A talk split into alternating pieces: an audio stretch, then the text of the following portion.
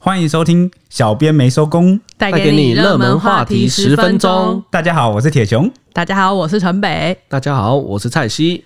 哎，我们昨天上一集有讨论到，运安会六日的时候有公布，从工程车滑入铁轨到泰鲁格撞上，全程只有一分钟。那我们昨天谈完这个话题之后，我看到很多网友在讨论说，如果工程负责人李义祥当时立刻打电话通报的话，是不是来得及阻止憾事？啊、呃，蔡西，你觉得呢？就其实昨天有讲到嘛，那他在他的工程车掉落这个边坡的时候，其实中间是有一分钟的过程的。那这一分钟的过程，那他应该要打什么电话才才有办法可以去？如果他有通报，有通报的话，那他应该要打什么才有办法阻止这个事情发生？其实是这样子，台铁有一支紧急通报专线零八零零八零零三三三，哎，大家不要乱打哦，因为呢，这个专线是专门。给这个呃，只要轨道、平交道、桥梁、隧道有出现障碍物，任何人都可以立刻拨打这个电话去通报台铁，因为这个电话直通调度总所，调度员如果接到电话，就能马上立刻用无线电来通知线上的列车，但是偏偏这个工地现场的告示牌并没有这支电话。哦，那其实他是在他台铁旁边施工，但是他竟然没有写住台铁的这个调度员的电话，那就变成我如果我今天想要报警的话，我还要去查这个电话。对，其实这件事蛮吊诡的，因为诶、欸，他在他的工地在铁轨旁边施工，但结果呃，好像承包商或者是现场都都没有这支电话。诶、欸，现场有很多电话，有那个环保局啊。呃，政风单位啊，什么样的电话都有，但偏偏就是没有紧急通报电话。所以是台铁没有规定包商一定要有。对，看起来初步看起来是这样啊，但是可能确切怎么样要再理清。但是我觉得这件事蛮夸张的，因为诶、欸，其实昨天这个运安会的资料有显示嘛，诶、欸，那个列车从隧道出来到刹车。完全刹住，因为它时速一百多公里，它要完全刹住需要十六点六秒的时间，就大概十六点六秒。对，但它出隧道的时候，看到工程车横躺在铁铁轨上，它只有六点九秒的反应时间。他其实就算看到，他马上反应踩刹车的话，其实也是来不及的，刹不住，也是刹不住。但其实你一想看到工程车整个滑落，好到躺到铁轨上一分多钟的时间，他其实打这个紧急通报专线，其实是有机会的，是有可能。我不敢说完全的可以让泰鲁格号完全刹停，但这是有几率的。但就不会伤亡，可能对，有可能降低伤亡。我们就假设他不知道这支电话好了，那他他至少有打一一九或一一零吗？但是现在这个他是否有打一九一零，在运安会跟花莲地检署就是检方去调查，目前其实都没有出面证实说，哎，李一祥今天有打这支电话没有？对，那他的第一支到底是？打在哪里呢？那对对对，你他没有打专线，他也没有打一九，也没有打一零，他第一通电话打给谁？我们昨天上一集有讲过，他打给吊车公司。对，就是就是，如果还记大家还记得的话，就是他打过去，然后说“开进来外掐狼了呀，金派吊车来”，这个就这个大家应该还有印象。对，就是而且重点是他打给这个吊车公司，还是在事发半小时后，就其实已经过了一段时间，就是非常久一段时间了。这个我到现在真的搞不懂他这个人到底怎么一回事。对，但是呢，哎，这个李义祥的委任律师啊，有对外来澄清说，李义祥其实第一时间有拨打求救电话，但是他到底打给谁，这件事还是一个谜。对，目前还是一个谜。对，因为今天检方其实花莲检方有出面嘛，有记者问到说，哎，这个委那个李义祥的委任律师说，他第一时间有对外求救，那结果检方说，目前根据这个记录，这个查起来。诶、欸，不知道他第一时间打给谁，但是呢，一定不是警消。为什么啊？其实是这样，根据这个花莲县消防局的报案记录，当天上午九点二十八分事故发生后，最早的第一通报案电话，并不是李义祥打的，而是车上的一位女乘客。拨打时间是九点三十一分，也就是事故发生后三分钟。但因为呢，诶、这个女乘客就是很紧张，刚就是。一时也说不出自己在哪个位置，最后是由她身旁另一位幸存的男乘客代劳，那这个现场的惨况才曝光。那诶、欸，今天已经是头七了嘛？哦，对啊，所以今天在那个早上的九点二十八分，就是台呃台铁会全部的列车，他们都会鸣笛三十秒，要来悼念这两位司就是英勇的司机。对，因为这两位司机其实真的是真的很英勇，因为呃，运安会昨天的这个资料显示说，这两位司机在生前最后一刻都拼了命的、全力的去刹车。哦，他们到最后一刻都没有放弃他的岗位，就是想要救车上的所有乘客。那可惜最后因为真的是难难以挽回啦，就因为那个真的没，就是客观因素没有办法，既全力刹车了，而且还有鸣笛警示。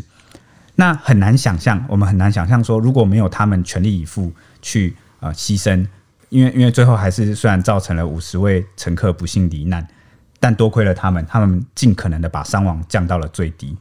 嗯，所以真真的是真心谢谢他们。然后啊，其实今天啊，其实就是我们有的呃独家掌握到，就是有根据知情人士他们透露出的最新进度，他是说事发后。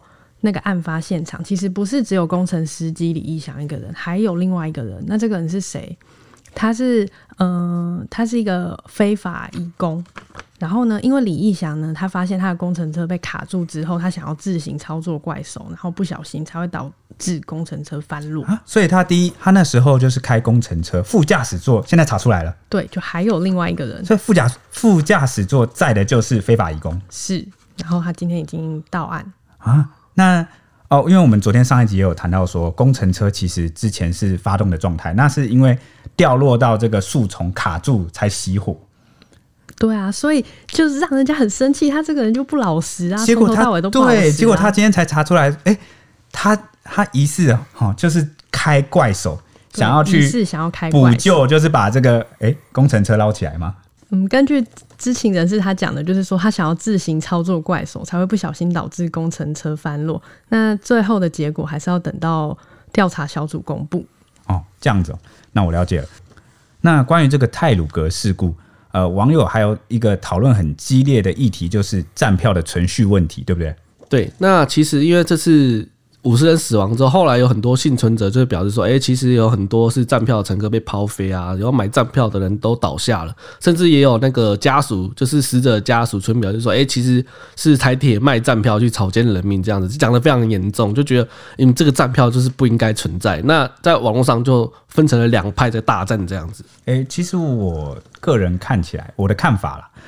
我会觉得说，好像这个其实站票或坐票与否是一个其次的问题，最主要的问题应该还是行车安全。如果列车不要出轨，列车不要出意外，其实不管你呃呃或坐或站，都不会有那么严重的伤亡问题，对不对？对，那其实支持存续派的网友就是也是。以这个类似的观点去表达，他说：“诶，其实如果今天我们公我们台铁的公安做得好啊，或者是我们工程工工程单位的公安做得好，今天不要发生这个我们工程车坠落的问题的话，其实基本上应该是不管我今天站多少人，应该是没有问题的。但诶，蔡蔡奇，我要我要那个我要在这边澄澄清一点哦。诶，我其实并不是所谓站票的支持者，只是诶，我我这个人就天秤座嘛，我能够我其实蛮懒的，我我我能够。”能站，哎、呃欸，能坐就不要站，能坐就不要，能躺就不要坐，能躺就不要坐。反正对对对对对对对。可是对，那其实后来也有网友讲啊，那应该是花东，就是我在花东就是地方社团看到，那其实有很多花东人反映说，其实他们其实真的也不想站，对你问他们。为什么要买站票？其实他们也不想买站票，啊、但是因为就是订得到位置，谁想要对订得到位置谁想要站，对啊。那其实就是因为就是当位置不够多，就是有很多人反映说，其实是一个台铁的权衡啦，因为就是它有运输量、动能的问题，对运输量不够，对，然后就是他要他要做一个取舍啊，不然谁不希望自己要去的地方最好车次无限多？我想，我想，我今天想买就买，我想做就做的话，根本就今天就不会发生这个问题啊。可是这没办法，因为。